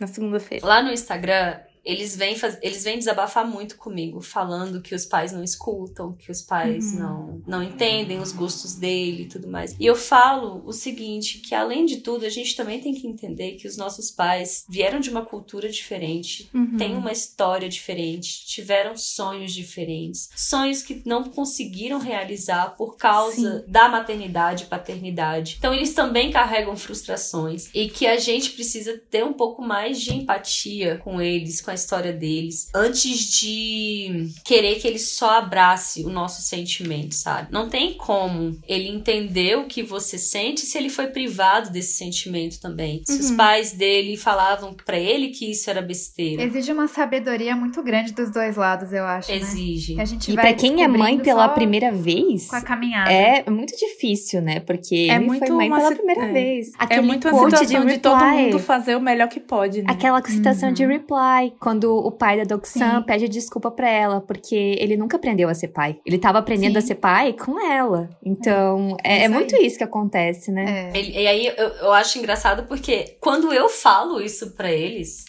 para os adolescentes, eles me escutam e falam: Ah, tia, obrigada, eu nunca tinha visto por esse lado. E aí eu uhum. falo assim: por que, que você não procura saber a história do seu pai? Chega para ele e pergunta o que, que ele sentia, quais foram os sonhos que foram frustrados, né? O que, que ele deixou de realizar porque teve um filho para criar ou coisa uhum. assim, que que ele, né? Porque eles também tiveram sonhos que foram podados. E outra coisa que eu falo muito, muito, muito, muito mesmo para os adolescentes e que foi o meu gatilho inicial para ter essa relação com a Duda foi: escreva uma carta falando o que você sente. Se você não consegue falar, chegar pro seu pai, se não tem liberdade para falar o que você sente, escreve uma carta fala, coloca teu coração nessa carta e depois pede para vocês conversarem sem julgamentos. Tem que ter essa frase. Eu preciso uhum. que você me escute, que você só entenda que isso tá dentro do meu coração. Você não precisa falar se tá certo ou se tá errado. Eu só quero que você escute o que eu tô sentindo. E aí depois a gente conversa para ver qual é o melhor posicionamento, qual a melhor resolução para isso. Mas a criança ela precisa ser escutada, uhum. né? Eu amei muito essa dica. Já, já fiz muito e-mail pros meus A pais. carta é muito boa. Faz a carta ela é muito boa mesmo, porque e aí eu falo mais, eu falo assim, não coloca raiva nessa carta. Você não pode colocar raiva nessa carta. Você tem que colocar seu coração. Você fala que você ama, que você entende, mas que você tá sentindo isso, isso e aquilo. E que você precisava do apoio deles nesse momento para você. Porque você precisa deles. Você quer eles perto de você. Emma, então só pra gente finalizar aqui, eu queria te pedir para compartilhar meio que a sua perspectiva de maiores bênçãos se você você fizesse um balanço assim de toda essa jornada que você tem vivido até agora como mãe da Duda, quais são as maiores bênçãos e alegrias na vida de uma mãe? O que que a que a Amy mãe, onde a Amy mãe encontra mais felicidade em ser mãe? Uau, Meu que Deus. profundo! A parte que mais me realiza é saber que eu tô criando um ser humano justo, íntegro, que sabe se posicionar, que sabe defender seus gostos, seus direitos, que não aceita. Eu tenho certeza que ela não vai aceitar menos do que ela merece nessa vida. Ela. A Duda é uma pessoa que me inspira muito. Eu aprendo muito com ela. Eu falo assim que os pais ele vem com a função de educar, de ensinar, mas nós, mas nós aprendemos muito mais com os filhos do que os filhos com a gente, sabe? O quanto eu evoluí como mulher nessa vida, como mãe, como pessoa, depois que eu tive a Duda, eu não conseguiria essa evolução sozinha, essa visão do mundo, sabe? Então, a Duda, ela é tudo isso para mim. Ela é esse amadurecimento, é essa realização, essa conquista e saber que eu tô colocando alguém no mundo que vai fazer desse mundo um lugar melhor é onde eu, de, eu, fico, eu fico eu durmo com a cabeça tranquila no travesseiro, sabe? Porque eu sei que ela tá muito bem encaminhada. Ai, que lindo! Tô emocionada aqui até. a Cindy tá batendo palminha. Antes da gente ir pras indicações, eu queria agradecer formalmente, Amy, por ter primeiro se disposto a participar aqui do episódio, depois por ter aceitado o convite e por estar aqui compartilhando essa história que é tão pessoal, né? Tão vulnerável. A sua e... história, né? A história da Duda, a história é, de vocês Eu duas. conheço, assim, você pelos perfis do Instagram, pelo que as meninas falam. Conheci um pouco também pela Dessa, que já participou aqui do podcast com a gente. E da Duda eu não conheço nada, assim. Né? Eu não sigo a Duda, não tenho ainda essa intimidade com a Duda, mas as poucas vezes, eu até comento com Júlia, as poucas vezes que você posta alguma coisa com a Duda, eu fico, meu Deus, essa filha de, da, da Amy é extraordinária. Ela é sensacional. Eu já mandei print de mensagem que a Duda me mandou e a Nini falou assim: Uau, olha a opinião dela. então, assim, eu acho que a gente consegue ver o reflexo, né? O efeito da sua maternidade quando a gente vê a pessoa extraordinária que a Duda é, né? Teve o seu dedo ali moldando ela. E ela é linda. Ela é linda de morrer, incrível de morrer. Você também é uma pessoa sensacional, que faz a gente querer ser vulnerável, né? Faz você querer a gente, faz a gente querer desabafar no, na DM do Instagram. todo dia é isso, todo dia. Lágrimas. Ai. Então, assim, obrigada viu, fui edificada hoje. Caso eu seja uhum. mãe, fui edificada, como filha fui edificada, como mulher também fui edificada. Muito é obrigada. É exatamente isso, porque todas nós aqui, a gente ainda não é mãe, né? As meninas do podcast, mas ouvir isso e refletir na nossa relação como filha, na nossa história como filha, também é algo muito válido, assim. Ouvir a Amy falando disso. E eu sou também imensamente grata, Amy, não só de você ter criado a Duda, mas de você ser esse suporte, esse pilar. Eu sei que é pesado, que não é algo fácil, é algo que te consome, é algo que às vezes a gente precisa aprender a lidar, que não tá tudo no nosso controle. Assim como você quer proteger a Duda de tudo, você quer que ela seja feliz, eu sei que nem sempre vai ser possível, e eu sei que você tem esse sentimento com todas as pessoas que você ama também. Então, eu reitero aqui que você é mãe, mesmo se você não fosse mãe da Duda, você seria mãe. Então, eu acho isso lindo. Eu espero que algum dia eu consiga também influenciar a vida de alguém nesse nível, como você influencia, como você molda da Duda e de todo mundo que tá ao seu redor, hein? Oh. Obrigada. Vamos às indicações, senão essa mulher vai chorar mais ainda. Aqui. É, senão ela vai começar e não para mais, gente. Vamos pra indicação Será que é da pecado semana. a gente botar a mãe pra chorar esse tanto? Misericórdia. Olha, eu ainda, eu ainda me contive. Mas, Amy, conta pra gente qual música você vai indicar essa semana. Ai, meu Deus. Eu tava pensando. Fiquei pensando na, na música, no livro, né? Uhum. E na série. É a música agora. Tem uma música que tá. que eu achei esses dias no Instagram de alguém. E ela tá. Eu tô no, no replay dela, né? Que ela fala. Ela é. O nome ela é Respire Fundo, que é do Mar Aberto. Que ela fala uma frase que me tocou bastante, né? Que é. Eu vou, vou cantar, esse- vou cantar esse pedacinho pra vocês. Pode, Pode ser? cantar, Amy, pode cantar. Pode. Vamos amar. Essa música, ela me tocou bastante. Eu tô é, viciada nela, né? No modo replay, porque eu achei a letra dela bem forte. Que é justamente essa questão de você deixar a vida acontecer. Ir no seu tempo, sem pressa, sem correr. E ela fala assim. é, ai, fico com vergonha. Ai, meu Deus, as fãs aqui já. Deixe o seu coração de janela aberta, deixa ser desperta. Sinta o gosto do muito ou do pouco. Se entrega, pode ir sem pressa. Viver é mesmo assim, com o tempo tudo se acerta. Ai, Amei. que lindo! Eu acho essa música muito linda e eu não consigo escutar outra. Eu escuto ela todos os dias. Aí eu vou acho que escutar a depois do tá podcast. vivendo. Nunca tinha escutado. Hum, Ela é muito linda. Minha música de indicação é essa. Que ela Vai direto pra playlist Patota Vibes. A gente coloca todas as indicações de músicas lá. E o que mais que eu tenho que falar? Tem Filme filme, ou ou série? série? Filme ou série? Tá. Então estamos falando de maternidade. Vou indicar agora duas séries, né? Júlia Ok. me fez enfiar no mundo de Reply no 1998. Muito obrigada por me fazer entrar neste mundo e quero fazer, inclusive, dela uma comparação com This Is Us. Ai, Amy, tu você quer pegou lágrimas demais, né, Amy? Poxa, daí é o limbo, né? Emocional.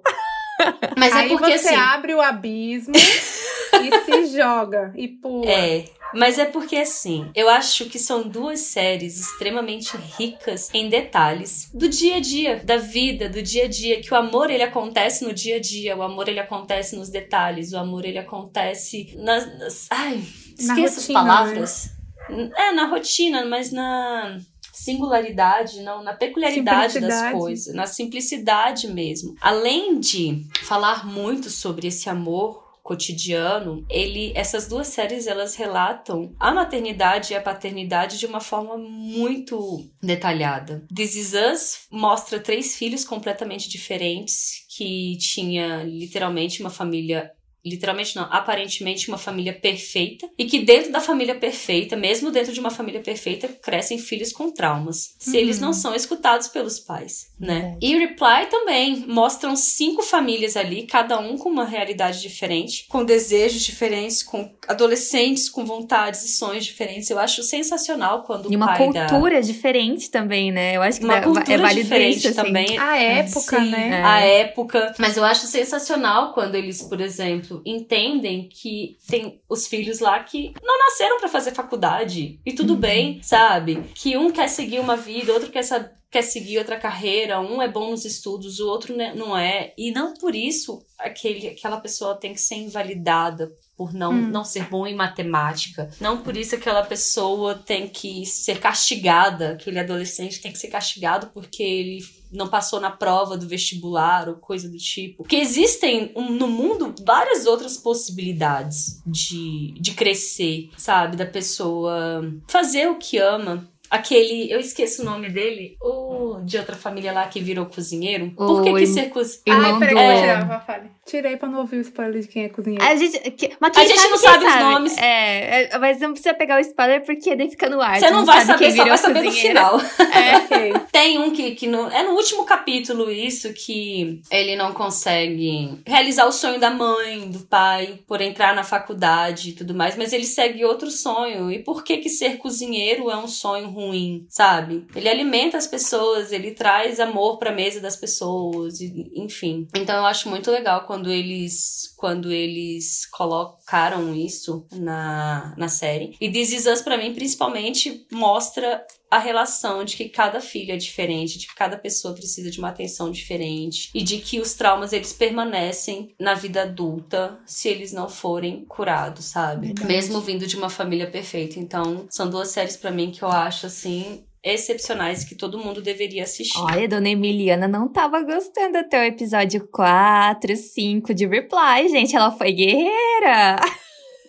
Olha, mas é porque assim, ele começa, ele já Reply, ele é uma série que já começa acontecendo. Ele não é. tem um início. Uma introdução. Ele já é a vida se, Você que se situa na realidade. É, você, você que se situa, exatamente. Então, isso demora a acontecer de você pegar as Assimilar. coisas que estão acontecendo. Uhum. Isso se torna um pouco cansativo no início, quando você não pega. Tanto é que eu quero assistir de novo agora com a outra visão, de conhecer eu todo também, mundo. Eu acho que eu, eu vou eu acho que eu vou achar sensacional desde o primeiro episódio. e realmente os três, os três primeiros eles são bem maçantes por causa disso, porque você não sabe o que tá acontecendo, mas depois fica bem legal. E, e o, o livro, livro, livro conta pra gente. O livro que eu sou apaixonada é Lucão Amores ao Sol. É um romance, mas é um romance que ele fala sobre o caminho de Santiago de Compostela. Ele fez esse caminho duas vezes e dessas duas vezes que ele fez esse caminho, ele escreveu esse romance. Então tem verdades e tem ficção. Só que tem frases aqui dentro, tem tanta tem tanta mensagem forte dentro desse livro. Primeiro que eu já saí dele querendo fazer essa viagem para Santiago de Compostela. eu preciso fazer esse caminho na minha vida. Esse caminho eu preciso fazer na minha vida. Mas eu quero achar uma frase aqui que ele fala que eu acho assim sensacional. Olha só o tipo de, o tipo de frase que tem aqui dentro do livro. O choro ajuda a curar suas dores e deixa você ainda mais forte. Acho que a dificuldade do caminho, e ele tá falando sobre o caminho de Santiago de Compostela, eu trago isso pro caminho da vida. Acho que a dificuldade do caminho de você ter que caminhar todos os dias e com poucas coisas na mochila vai nos despindo até que passamos a enxergar as belezas mais profundas ou verdadeiras das pessoas. Encontrar pessoas que querem sair do raso de si mesmas, querem um pouco mais de si, têm vontade de se conhecer melhor. E o caminho aproxima as pessoas pelo lado mais humano da dor.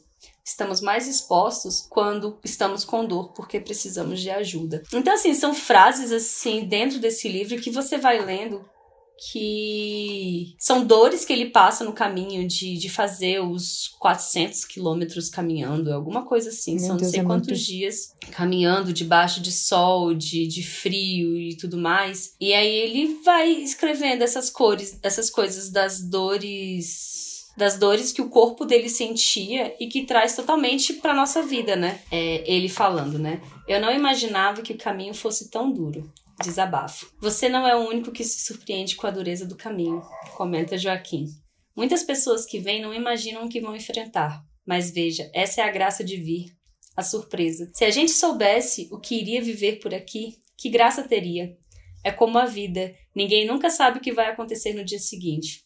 Por mais curta que às vezes ela seja, a vida é uma grande jornada, ou uma jornada grandiosa. O caminho é grandioso, por isso não devemos mirar no seu fim. Devemos viver cada dia, cada passo, cada encontro, cada dor com todo o nosso amor. O caminho não te leva a Santiago, ele te leva a si mesmo. Ai, que lindo! Ai, que lindo. Eu acho esse livro fantástico. Uau, já quero. Amores ao Sol, Lucão. Perfeito. Eu sou apaixonada. Ai, Emi, amei as indicações. Me senti contemplada, já quero Eu agora também. o livro. É, já quero o livro agora. E queria te pedir. Gente, agora que gente... peraí, tá muito barato. O quê? Ele é barato. Ela já foi olhar Não, o ele, valor ele do já livro. era barato, ele é R$34,90, mas tá na promoção na Amazon por R$17,76. Olha Antes já todo mundo coloca. comprar. É. Vamos todo mundo comprar. Vou marcar o Lucão nesse podcast. Falar, você vai escutar. Isso. Porque eu te indiquei. Gente, tô chocada. Ele também é Isso. Influenciador digital lá no, no, no Instagram, é Lucão Escritor. E eu sou apaixonada nas poesias dele, em tudo que ele faz. Ele é Ai, já, vou, maravilhoso. já vou seguir, que eu também amo poesia. E Amy, conta pra gente aqui o teu novo projeto que tu vai lançar em breve, que tu falou que já tinha até nome e tudo mais. Já deixa aqui pra ficar de publi já também. Conta pra gente. É, eu estou. Finalmente tá saindo do papel meu canal no YouTube, Uh! que é Mãe de Adolescente, compartilhando com vocês um pouco das minhas experiências com a Maria Eduarda, trazendo isso em vídeo numa linguagem mais direta, né, do que só poucos stories no Instagram. E aí eu resolvi fazer isso pra tentar ajudar mais pessoas, né? Porque eu escuto tanto das pessoas, dos amigos e de todo mundo que chega no meu perfil, que a minha relação com a Maria Eduarda inspira, que ela quer ser mãe assim, quer ser mãe assado. E eu acho que compartilhar esse trajeto, compartilhar esse caminho mesmo é o mais importante para as pessoas não acharem que foi da noite pro dia, porque eu não gosto, inclusive, quando falam isso. Ah, você é perfeita, você. Eu queria ser assim com a minha mãe, eu queria ser assim com a minha filha. Eu falei assim, então, você pode. Você vai ter trabalho. então, é um pouquinho desse trabalho do, do meu dia a dia, assim, da minha rotina, do, das coisas que eu fiz pra superar as dificuldades com a Maria Eduarda, que eu quero colocar lá nesse canal do YouTube. Ele já tem nome. Como eu disse, todas as minhas redes sociais são Emiliana Pádua, tanto no Twitter, quanto no Instagram, quanto Facebook e, e YouTube. Vai ser Emiliana Pádua na barra de, ferra- na barra de Uhum. pesquisa, né? Já vou me inscrever. mas de busca, mas o nome vai ser Mãe de Adolescente. Você vai procurar por Emiliana Pada, mas o nome do canal vai ser no Mãe de Adolescente. Pra falar sobre isso. Viu, gente? Vocês aqui do podcast estão sabendo quase de primeira mão, gente. Então vamos seguir, vamos se inscrever no canal já, porque talvez não somos mães agora, mas talvez seremos, ou talvez você conhece alguém que precise muito desse conteúdo. E não, não sou mãe, mas todos os conteúdos da Amy batem direto no meu coração, assim. Então, Gente, conselho bom, a gente aproveita É. todos. é, então sigam ter lá. filho, não, pra ouvir todos esses conselhos maravilhosos da Amy. Emiliana Pádua, gente. Vamos compartilhar no podcast também. Obrigada. E é isso, Amy. Obrigada, Muito Amy. obrigada. Foi maravilhosa a nossa conversa. Sério. Muito obrigada. Olha, eu ficaria horas conversando com vocês aqui facilmente, sem. Mas eu gostei bastante, adorei o convite. Eu acho vocês mulheres sensacionais, eu acompanho todas. Os nossos pensamentos se batem muito e eu fico. Eu sempre me conecto muito com o podcast de vocês, assim. Eu acho, eu falo muito isso pra Júlia. Eu falo, Júlia, como é que pode? Você escreveu a mesma coisa que eu e não sei o quê. Eu tava pensando exatamente nisso. Eu penso exatamente assim. Aí ela fala, né, que é o, o, o tal do. É o serendipity que você fala? Exatamente. Isso? Exatamente. serendipity. Unindo as pessoas que precisam ser conectadas. É isso, Amy. Porque eu acho o trabalho de vocês sensacional. Eu quero que o mundo conheça esse podcast. Eu panfleto ele o tempo todo. Eu falo, escuta, escuta, escuta, porque ele é incrível. A Eu gente é amo. muito grata, Amy, por isso e pela tua participação hoje, que foi tão vulnerável. Foi maravilhosa. Muito obrigada. Obrigada a vocês. Amy, obrigada. Obrigada de verdade. Eu amei te conhecer virtualmente agora. Você é maravilhosa. Obrigada. Incrível, maravilhosa. De verdade, é uma inspiração. Acho que esse episódio vai ser muito querido. Também de acho. verdade. Obrigada, amigas. Obrigada, Obrigada, sim. Obrigada a você pelo convite. Deixem seus comentários, gente, pra Amy ler também. Isso, agradecendo a participação post. dela, contando suas experiências com seu pai, com a sua mãe, com seus filhos. Divide lá pra gente, tá? Que a Júlia vai deixar um post específico desse episódio lá no nosso Instagram. E sigam a Amy, sigam o canal da Amy, sigam o ateliê da Amy, sigam tudo da Amy. Tudo. Sigam a Duda também. Isso. A Duda, é, a Duda, a Duda é debochada. A Duda, você pode seguir no, no Instagram dela, é deboche o tempo todo. Eu falo, minha senhora, qual a necessidade de ser assim o tempo todo? É, É bom que equilibra. É- é aonde a coração gente poda, entendeu? É, equilibra. é onde a gente poda a pessoa. Mas é Obrigada, isso, gente. Uma boa semana Boa semana. vocês. Semana. Obrigada. Se cuida. Obrigada, pra ver sim. como vai ficar. Beijo. Beijo. Tchau. gente. Tchau. Tchau. Obrigada. Tchau. Afinal, não existe maior. maior... Ah, blá, blá. Começou já. Calma. Sem limites agora. Vamos pa- continuar da parte da Pronto. fofoca, que a família toda já sabia tudo já. É, que sua irmã E o tava carro, chorando o carro porque ela de som parou sabia. na porta da Márcia. Vai, É. Márcia, eu lembro da Foi Márcia bem sensitiva. A Márcia sensitiva, que já sabia de tudo já. É. E minha irmã é médium, né? É toda, qual Então é Márcia sensitiva de verdade. Ela é, só que ela não conseguiu identificar a minha gravidez. Ela já, já acertou várias da família, assim. A minha ela não conseguiu porque. Eu não lembro, ela já contou essa história. Mas é porque eu menti pra ela e ela acreditou. Não sei o que foi, não, mas foi mais ou menos alguma coisa assim. Mas, M. Mas, Eu M. tenho hoje. Não, pode continuar, pode continuar. Pode continuar o raciocínio, depois eu pergunto. Eu M. falo hum, Não, vai, termine isso, Aline. que eu tô te perguntando demais. de que eles precisam, além de tudo, eu sei, ele- eu sei eles vêm muito. Né? Respira. A Duda lá aí. atrás. Manda um beijo, manda um beijo. Oi, Duda, vem falar oi aqui no podcast. Onde? Aqui, ó. Oi, Duda. Vem aqui, vem aqui, É mulher. áudio. Meu Deus. Duda. me aparecendo. Tá aqui, ó, Marisa. Oi, Duda. Fala oi, gente. Oi, gente. Oi. Opa! Dividimos o mesmo Vocês bias, JK. hein? Conheço todas. Conheço todas. De voz. De voz, já sou amiga de todas de voz. Ah, que fofa. Onde a M mãe. De frente com Nini. Nossa, que pergunta. Eu preciso. Deixa eu. Repete ela pra mim. que eu fiquei meio. Onde Então, eu sinto você repetir. mais realizada. Mais. Uhum. Onde a Amy mãe é mais realizada? Em quais Como mãe. momentos, quando você se orgulha, tipo assim, eu criei a Duda, ela é minha filha, sabe? Aqueles momentos que dá pra vontade eu de bater sou no mãe da peito. Duda. Você bate no peito É. assim, eu sou mãe da Duda. Deixe a porta.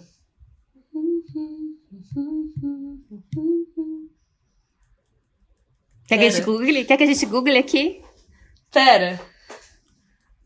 Deixe seu coração de janela aberta. Deixa ser desperta. Olha, cantora, Ai, gente, esqueci de falar. Cindria, coloca é isso aqui, cantora. coloca isso aqui no podcast. Primeira É o cantora que a gente recebe. que ela é cantora, também Pera. esqueci. É, O que, gente? gente, ela cantando a música do Aladdin, chorei tanto, meu Deus. Ah, ela já me Para. fez chorar muitas vezes, né? Eu já tô aqui só aceitando. Deixa eu, deixa eu, eu quero ler essa, eu quero pass- passar essa partezinha pra vocês. Eu vou achar aqui. Que Eu nunca ouvi essa só- música. Não, YouTube não. não quero YouTube, eu quero só a letra. Isso vai ser cortado, né? Vai, Vai a pros Cindria- erros, com certeza. A Cindra não vai esconder esse momento. Tesourinha, Porque ela é pirracenta. Cindra, bota as palminhas no final de É. conta. O efeito sonoro de palminha. Cadê? Tem outra aqui que é a do caminho, que eu acho sensacional. Ah, pera que eu vou achar, gente.